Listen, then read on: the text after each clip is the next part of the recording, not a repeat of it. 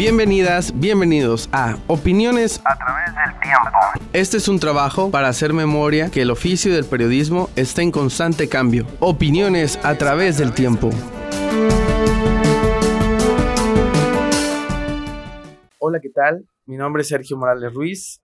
Estoy muy contento de que me acompañe el caricaturista y el periodista maestro Enrique Alfaro, chiapaneco, quien él, incausado en este oficio, en esta materia que es eh, el periodismo, el ejercicio del periodismo en Chiapas, y que hoy nos acompaña para poder hablar de su aporte, eh, de su trabajo también.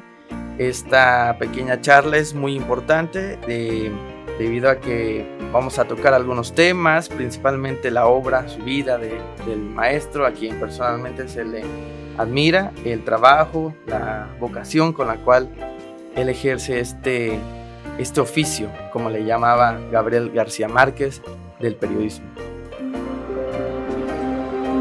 Radio Yes, líderes al aire, sintonía de cambio.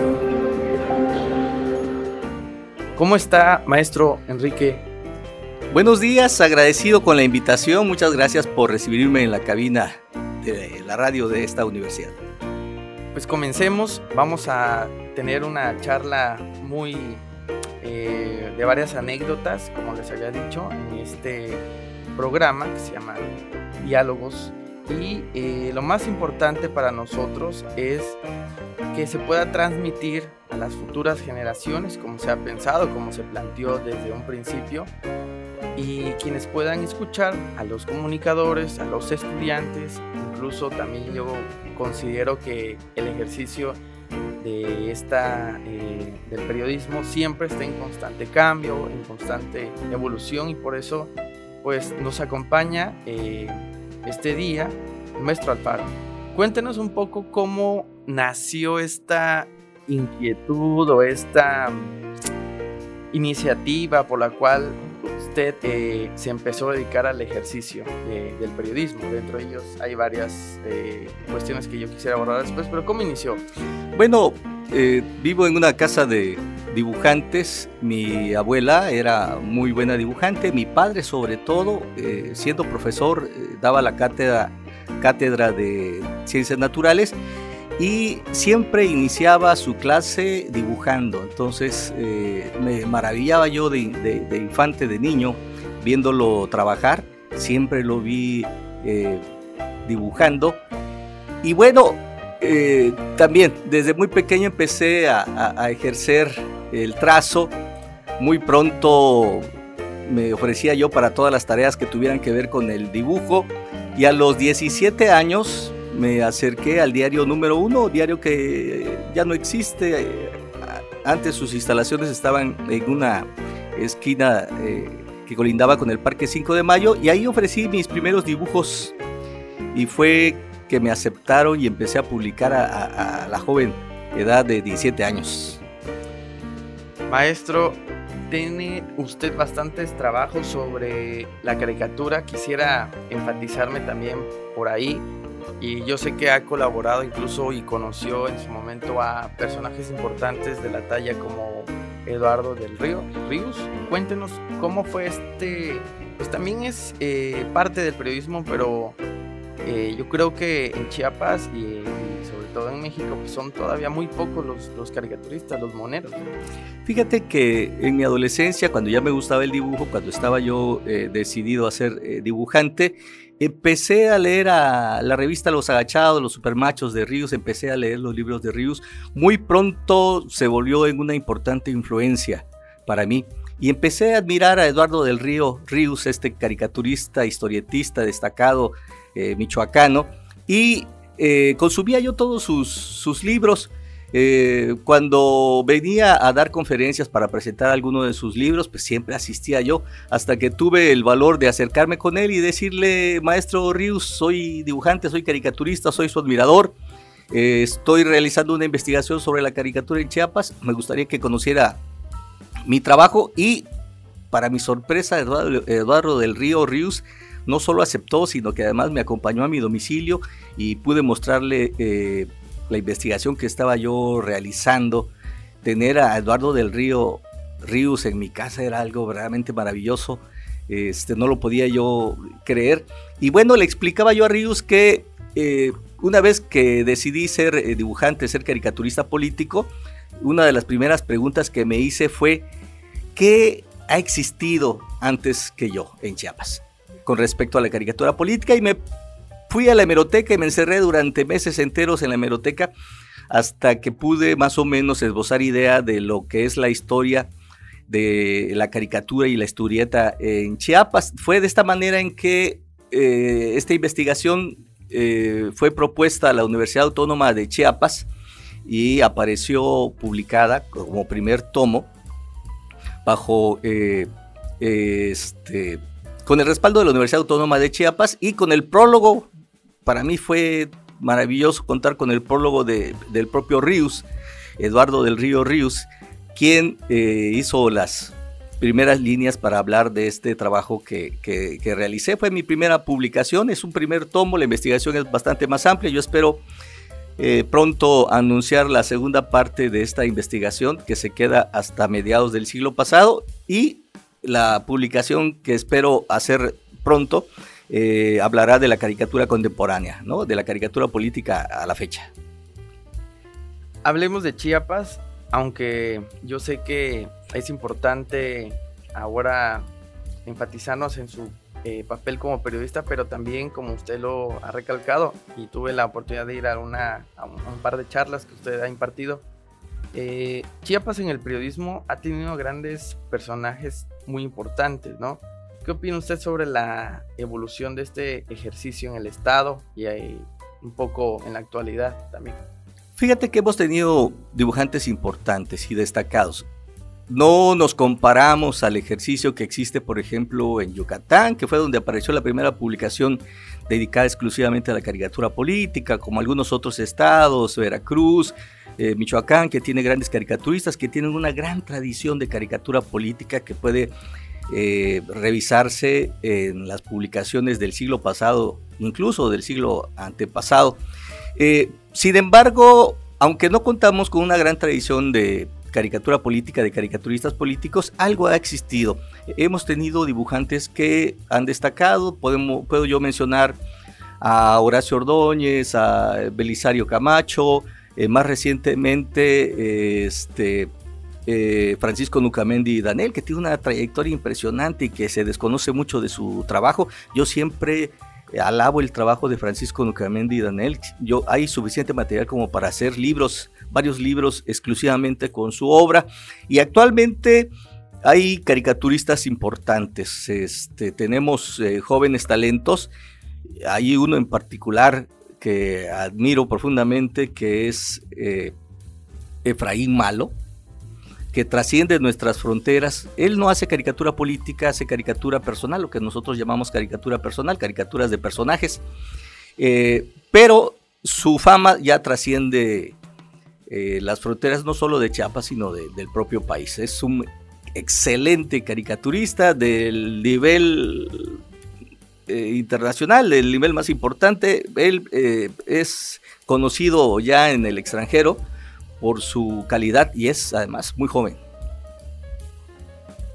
En este caso, eh, de, las, de las atribuciones que tienen varios periodistas y caricaturistas, también hablemos un poco ahora de eh, lo que usted ha compartido, eh, sus libros. En este caso, tengo cuatro aquí a, a, mi, a mi vista, ilustradores de Chiapas, Trump, Un absurdo en el poder, primero quizás de, ellos dos, eh, ¿cómo fue esta creación también para que quienes eh, nos escuchen puedan animarse en su momento, no solo a, publicar, a, perdón, escribir, sino también a publicar en, en, otras cuestiones, ¿no? Es decir, trascender un poco más, dejar algún legado. ¿Qué podría ahí compartir?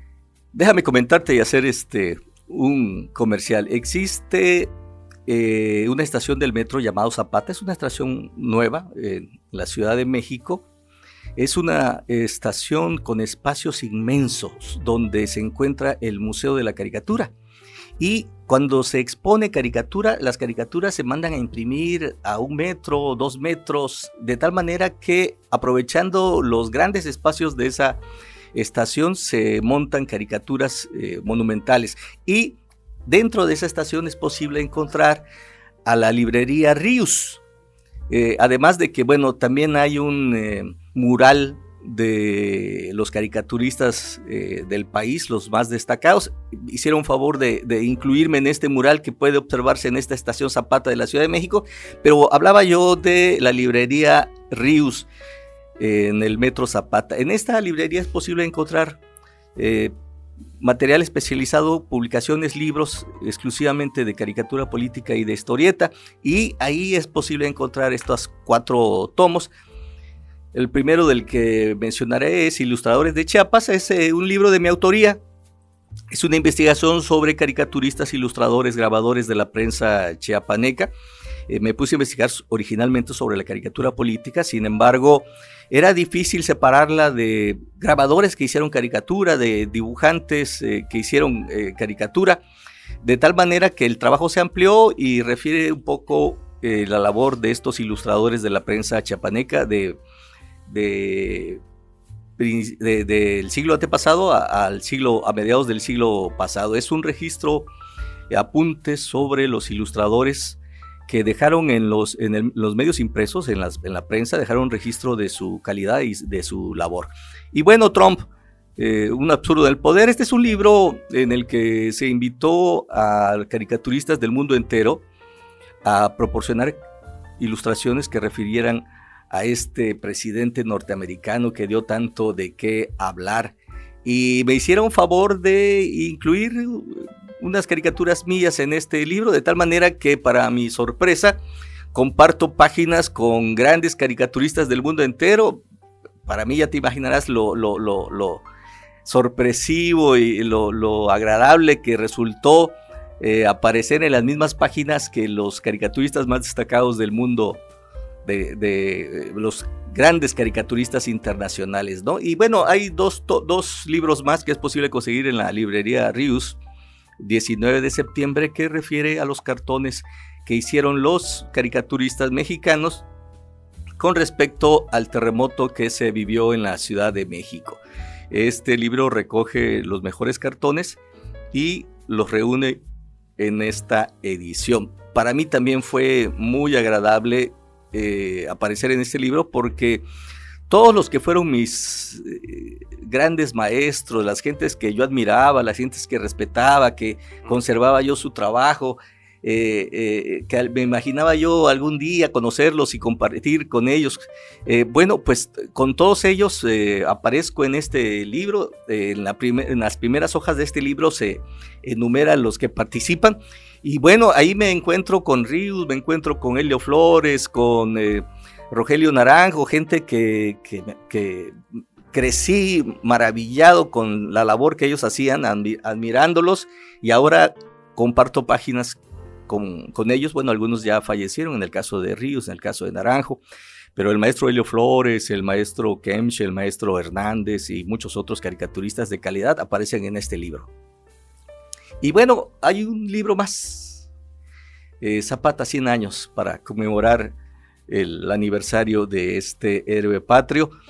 Bueno, pues eh, igualmente eh, convocaron a, los caricaturistas eh, mexicanos, a los más destacados, a ilustrar o a entregar un cartón que tuviera que ver con Zapata. Y nuevamente me incluyeron en esta edición que coordinó Arturo Kemch, es eh, el caricaturista que nació con seudónimo, su apellido es Kemch, se firma como tal, como Kemch. Y bueno, este, nuevamente aparezco ahí al lado de destacados caricaturistas, gentes que verdaderamente admiro y junto con ellos publicamos en este, en este libro, en, este, en esta edición. También eh, recordamos para eh, difundir este, este programa que nos escuchen en Radio IESH que se transmite en Spotify, la entrevista con el maestro Enrique Alfaro, que es opiniones a través del tiempo. Hacemos esto para rememorar, eh, compartir también la idea de que este ejercicio tiene varias formas de ejercerse y una de ellas también es la caricatura y es por eso que nos acompaña el caricaturista Enrique Alfaro. A propósito de lo que nos acaba de compartir, muchos decían, y me acuerdo de eh, el maestro Gabriel García Márquez, que hacía la referencia de que es el, periodismo el oficio más bonito del mundo. Hay varios también a nivel nacional, varios periodistas que han contribuido a, este, a esta labor, incluso que han dado su vida. Y también hay que decir, ¿no? Que en esta cuestión la seguridad es vital para, para los comunicadores. ¿Qué nos puede hablar ahí el maestro Enrique Alfaro también respecto a, a este tema de, de México actual, ¿no? hacia dónde estamos y hacia dónde vamos, también como una opinión. Sí, fíjate que actualmente se considera la caricatura política un género del periodismo. Eh, es el género de opinión. En la prensa actualmente normalmente aparecemos en la sección de opinión junto con los articulistas. Eh, aparece la caricatura política, que no deja de ser más que una representación gráfica dando una opinión eh, personal del caricaturista sobre un tema de actualidad, de tal manera que los caricaturistas efectivamente somos eh, periodistas. Y bueno, el país ha cambiado, ha cambiado también la caricatura política, se distingue por algo la caricatura política de este país.